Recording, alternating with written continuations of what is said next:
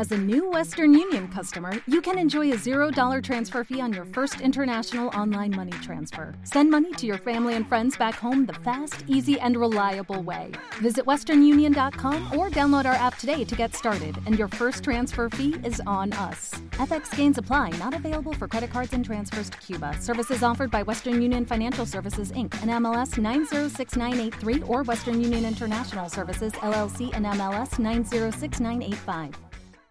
Hola, ¿qué tal? Bienvenidos una vez más a este su podcast estruendoso, belicoso, silboso, leproso, rapioso, eh, hermoso. Eh, perdón, perdón, le caí. mafioso. Perdón. Bueno, en fin, yo soy Hugo Yo soy Samuel. Y en esta ocasión vamos a hablar de, bueno, para mí uno de los discos, no sé si uno de los mejores porque soy obviamente cejado, Ah, pero uno de los discos que más me ha gustado, Interesante. Eh, Eso, eso no lo dijiste antes de empezar la conversación. ¿no? No, no, no. Pero, pero bacán, bacán. No, no, no, mi, mi, mi constante insistencia por, por hacer el review de este disco no te dijo nada. O sea, igual, igual, igual fue con Fouls. Ah, es cierto, Yo, sí. yo, yo sentí más ganas tuyas en Fouls que ahora en National. Sí, Falls, Falls tiene un lugar muy, muy especial en, en mi corazón. Sí, como que 25% para arriba. Sí, late Falls. Ya, está bien. Bueno, es, igual es bueno saberlo. Es, es, claro, es, es tu pequeño disclaimer. Eh, sí, sí, sí, totalmente. Yo no tengo mucho disclaimer que hacer en ese sentido. O sea, me gusta, me gusta National. Siempre me ha gustado. Mm, Sí tengo que admitir que tampoco los he seguido con, de repente con el entusiasmo que tú los has seguido. Este, pero siempre, es una banda que siempre ha estado presente para todos los que hemos venido escuchando indie, post-punk y todos sus, sus, sus variantes desde los 2000 de algo, ¿no? Gar- Garage Post-Punk Revival. Exacto. Entonces, este. Bueno, este disco que se llama Eh, el disco se llama I Am Easy to Find. I Am Easy to Find. Soy fácil de encontrar. Y bueno, fácil, tú que sabes un poco más de cu- cuál es el origen de este disco, para que es un poco el contexto. Muy bien. Entonces, esto ocurrió así. The National había sacado eh, un disco del 2017 que se llama Sleep Will Beast, que es un disco donde, digamos, la experimentación con la parte electrónica es un poquito más fuerte, ¿no? Ujú. Sí, he escuchado un poco, no, no, no todo, pero sí. Entonces es un libro, es un, es un disco que cumplió con su cuota de, de experimentación, de, de desgaste creativo, por decirlo de alguna manera, ¿no? Ujú. O sea, que hubo bastante trabajo detrás. Y la cosa es que al año aparece Mike Mills, que es este director, que les dice, oye, quiero hacer un proyecto en conjunto con ustedes. Quiero hacer un cortometraje que esté acompañado de, un disco que sea su banda sonora. Y las patas estaban como que, pucha, hemos sacado un disco hace un año, que no sé qué voy a hacer, nos metemos, no nos metemos. Lo que pasa es que al final se metieron, pues. ¿No? Y entonces salió este disco, que ya no es. O sea, no creo que, desde mi opinión, no creo que se pueda catalogar simplemente como un disco de The National, sino se debería catalogar como un disco de The National slash Mike Mills, ¿no? Por el input que él ha metido en este disco. O sea, y no, o sea, no solamente como que darle ideas, sino como que su presencia constante ahí como, como parte del equipo de la producción, como criticando la música, inclusive llegando a cambiar las, las letras que, que escribía Matt, ¿no? En ese sentido, incluso, o sea, regresando a lo que él tenía como concepto de la película, ¿no? Exacto, sí, sí, Y sí. eso tal vez es lo más, una de las cosas más importantes porque si bien tal vez limita creativamente al artista, también, como hablábamos hace un rato, le da un poco más de estructura, ¿no? Cosa que no, no sé cómo será a, ni- a nivel de los artistas. A, a algunos de repente les sirve más estructura, a otros no les gusta tanta estructura, qué sé yo. Pero dentro de todo creo que teniendo ya un poco el pasado que tú mencionas de haber experimentado eh, en su disco anterior, de- como que les den ciertos parámetros y cosas, como que pueden seguir ideas, que ayuda un poco a, a darle un norte más, ¿no? Más, más claro al asunto. Eh, sin embargo, también, a, a pesar que has- hasta este punto todo se escucha muy bonito, Sí. este, este disco ha generado eh, opiniones muy variadas entre los fans. Y entre, no solo entre los fans, incluso entre, entre la gente, eh, lo que hace reviews que nos lleva años luz de experiencia, este, eh, es increíble cuando uno se pone a buscar un poco sobre, sobre el disco, encuentra gente que lo ama y gente que lo odia. Sí. Este, es bastante dividido. eh, y eso creo que es- lo hace todavía más interesante, ¿no? Uno, uno lo escucha con más ganas todavía. Porque creo que uno logra reconocer a The National, porque bueno, en fin, la voz de Matt creo que es... Es como que su, su staples, ¿no? Exacto, es, es, es- Matt es The National y The National es Matt, ¿no? Exacto. Entonces, eh, es difícil eh, ir por ese lado en el sentido de que no, pero no suena de National y esto, ¿no? Pero sí es verdad, eh, y esta idea, como ya te había contado, no es mía, pero la, la leí por ahí, que es que en este disco eh, la voz de Matt no es el centro de, de todo el álbum, ¿no? No es el centro em, del... de- no es lo que más brilla, digamos, ¿no? Eh, al, al- al contrario, la voz de Matt es una parte más de todo este universo conceptual, ¿no? Exacto. Lo cual es bien interesante porque es algo que ellos no habían hecho hasta, hasta ahora, ¿no? Y creo que dentro de todo, para mí, les funciona. Sí. Les funciona y bien. Ujú.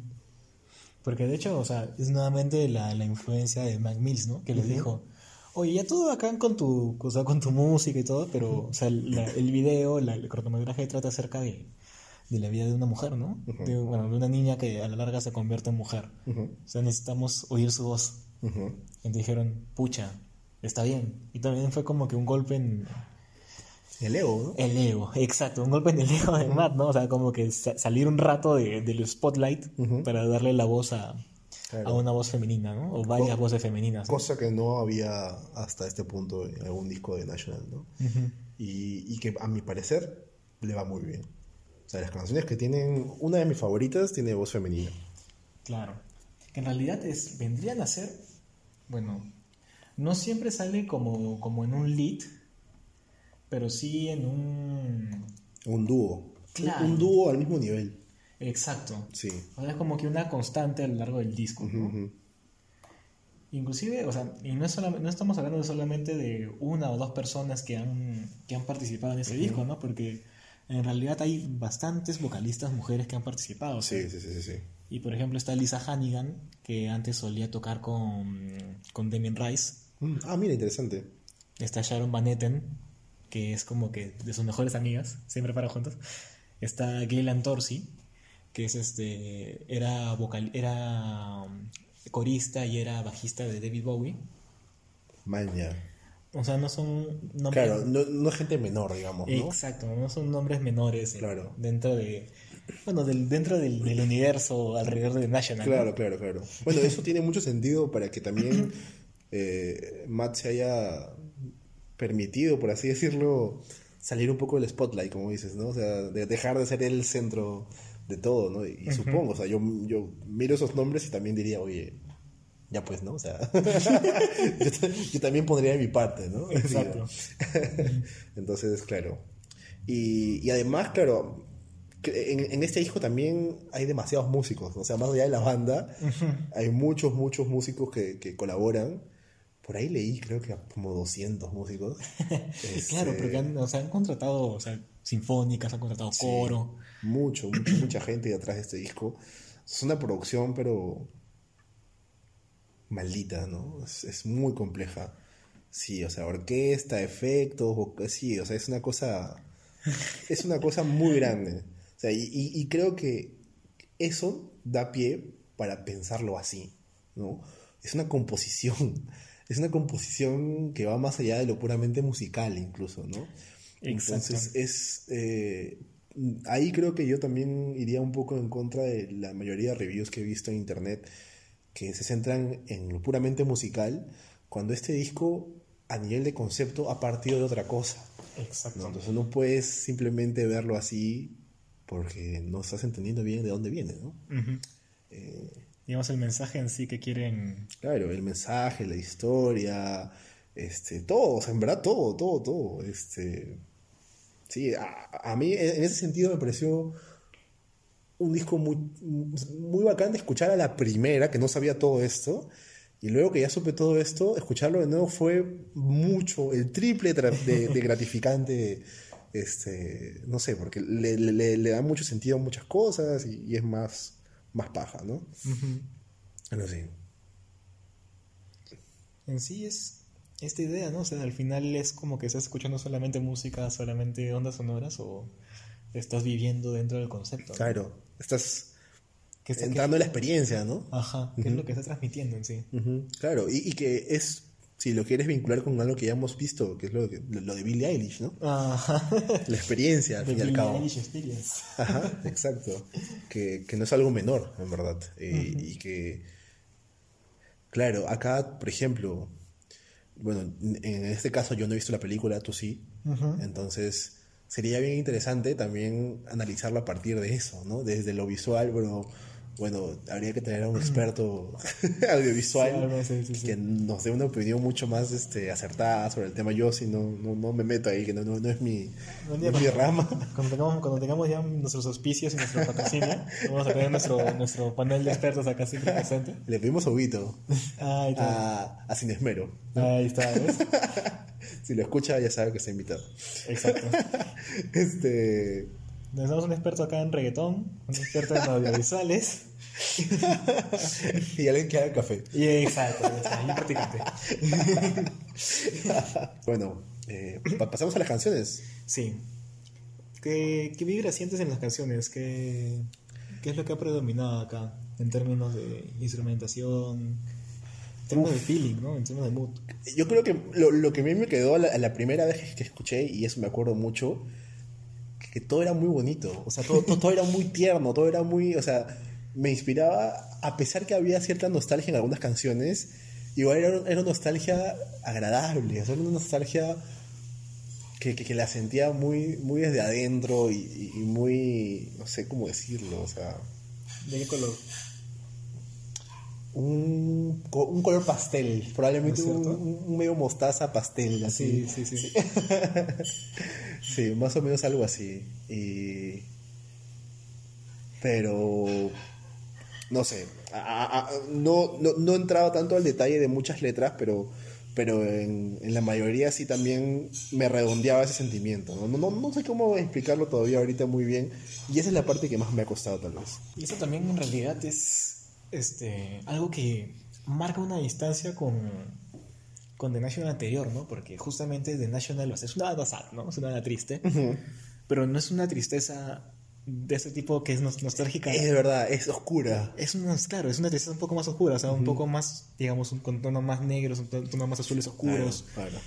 Sin embargo, acá en realidad el, el input es diferente, ¿no? En realidad es como que el, el input de una vida, pero recordada con una nostalgia. Sí, sí, sí, que, sí, que en sí. realidad no, o sea, nostalgia es una tristeza feliz, ¿no? Sí, sí, sí. Sí, sí, se puede decir. Interesante, ¿verdad? No, claro.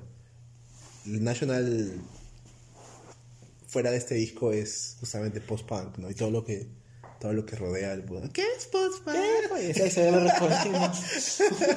Si quieren saber qué es post-punk, eh, revisen el review de White Lies. Exacto. Nuestro episodio 4. Este, pero sí.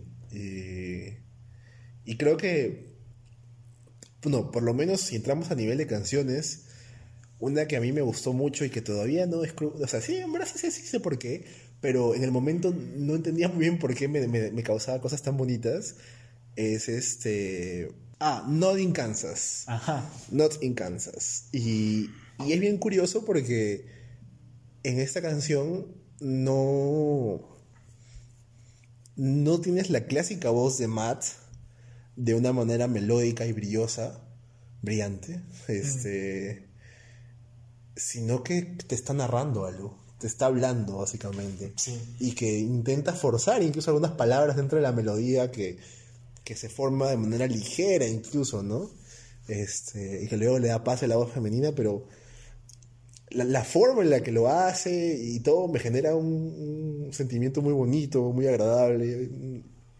Me gustó bastante esa canción. A pesar que es una que creo que justamente es, es- es la foto de, o una de las fotos del disco que, que tú, que es una canción insignia del disco que, que tú escuchas y dices, wow, o sea, The National atreviéndose a hacer esto es, es algo distinto, ¿no? O sea, de todas maneras. Totalmente, o sea, es- ahí ves un poquito más la parte del storytelling, ¿no? O sea, canciones para mí como Oblivions, el mismo I Am Easy to Find, Where is Her Head. ¿no? No te casa que en realidad son canciones de, de álbum, ¿no? Sí. Canciones conceptuales. O sea que comparten bastantes elementos de, de orquestación, de instrumentación. O sea, siempre está presente el pianito, tienes la orquesta detrás. Y bueno, la, o sea, la voz de Matt con- siendo acompañado por este coro de voces femeninas, ¿no? Claro. Que te marcan, digamos, el... por dónde está yendo el disco. Sí, es verdad. Es verdad. Igual tú, tú igual me, este, mencionaste que te gustaba mucho... ¿Es Ryland? Ryland, sí.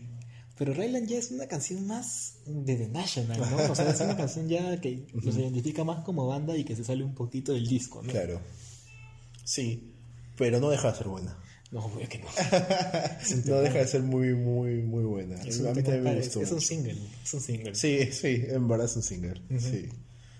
Que inclusive Ryland es una canción que la han hecho antes de hacer ese disco. Ah, mira tú qué buen detalle. Ujú. Pero en realidad la letra y la letra y digamos, o sea, la instrumentación caía también que fue incluida, ¿no? Ah, interesante. Sí, yo creo que en, en esas que, que mencionaste, sí, es donde está el core, digamos, de, de la idea del disco, ¿no? Algo más que te gustaría... Li- ah, Li- Light Years. Uy, también Light es muy Years, bonito. ese, ese, ese sí me, me la llegué a sacar en, en piano. ¿no?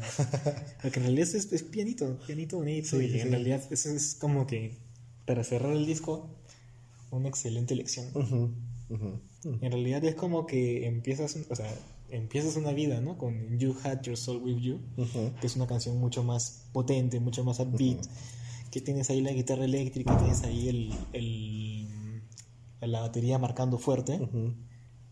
Y unos arreglos también bien...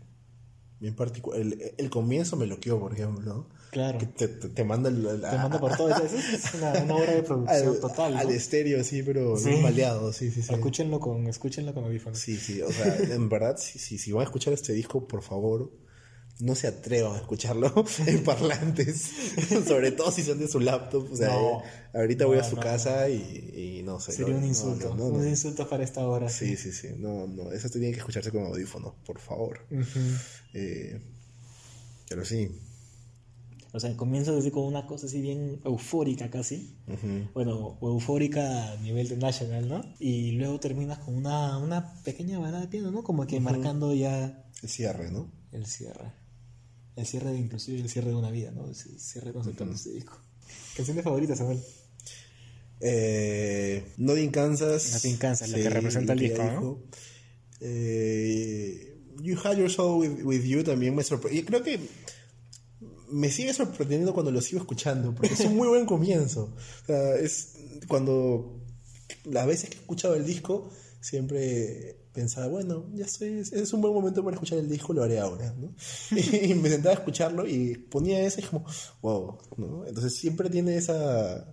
me- va a tener ese cariño especial de, de- de haberlo escuchado por primera vez y, y de, de generarme esa misma emoción todas las veces que lo he escuchado, ¿no? Claro.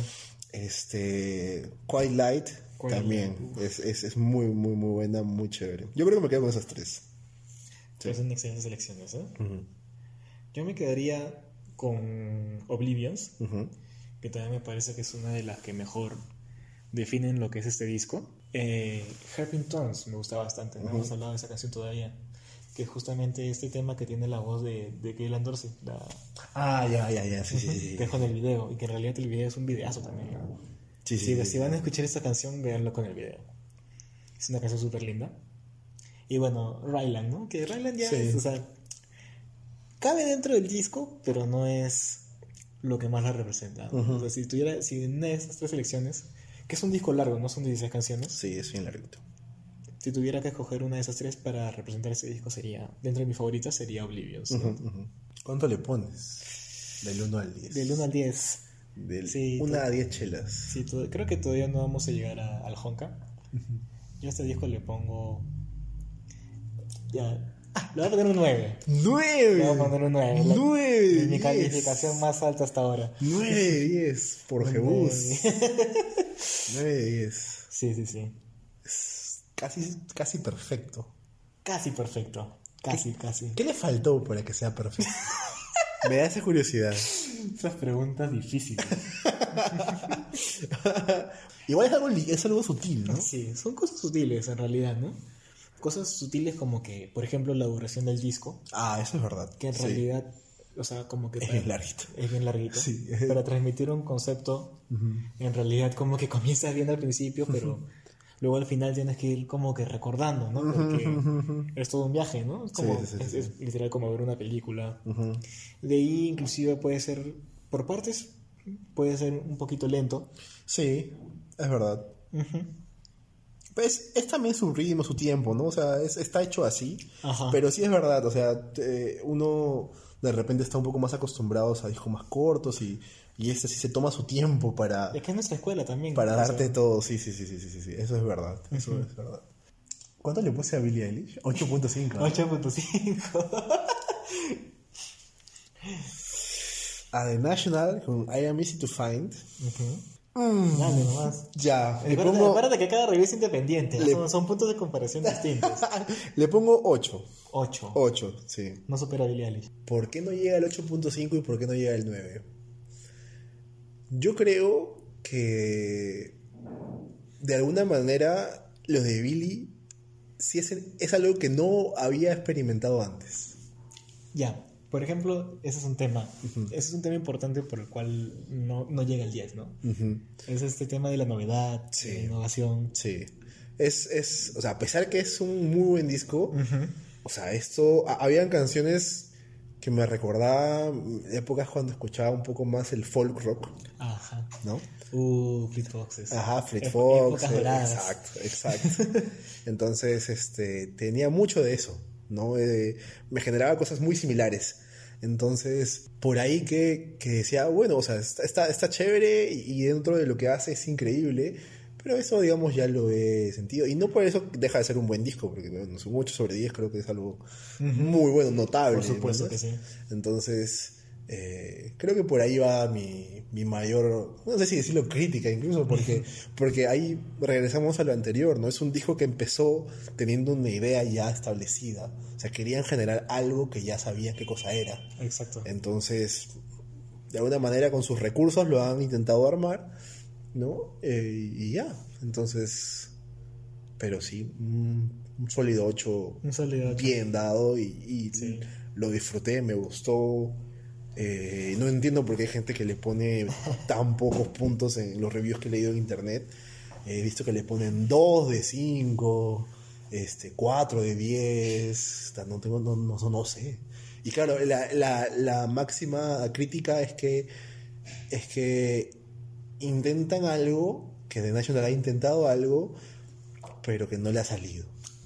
Eso, es lo que he escuchado bastante. Y bueno, que también que se vuelve un poco tedioso y eso. ¿no? Eso puedo entenderlo. Pero que no les ha salido, ¿no? No. O sea, yo, discrepo con eso. yo también. Yo también. Y, y más aún sabiendo que esto está hecho para una película, Exacto. ¿no? Es, es así. O sea, mi- bueno, en ese sentido mi mayor referente había sido eh, Eddie Vedder con Into the Ah, Wild. Into the Wild, claro. Ese, ese disco para mí es. Pff, qué increíble ese disco. O sea, Eddie Vedder ahí. Es, es, es, Society. es increíble. Entonces, mm, creo, creo que ya cuando vea la película, se me, eh, es- esta película que no la he visto y tú sí, este, se- mm, mm, o sea, la- el disco va a acabar de cerrar en mi cabeza, por así decirlo. Y ya lo voy a guardar con mucho cariño, porque ahí, ahí es cuando ya va, o sea, si, si es una buena película todavía, ¿tú, tú, tú, tú dirías que es una buena película? Sí. Sí. Sí. Sí. Sí. Porque en, en ese caso va a cerrar todavía mucho mejor. O sea, va, se, se va a quedar ya un disco de cabecera que voy a regresar muchas veces, ¿no? Eh, porque ya hay más, más recursos de los cuales, cosas de los cuales me voy a agarrar y decir, oye, este disco me recuerda a esto, esto, esto. Allá se multiplican las experiencias, que, las mini experiencias que, que te da toda la experiencia general, ¿no? Entonces, Bien dado los 8. Bueno, con eso cerramos. Cerramos el review de hoy. Bueno, gracias por escucharnos. Somos Estrendoso y hasta la próxima. Chau, chau.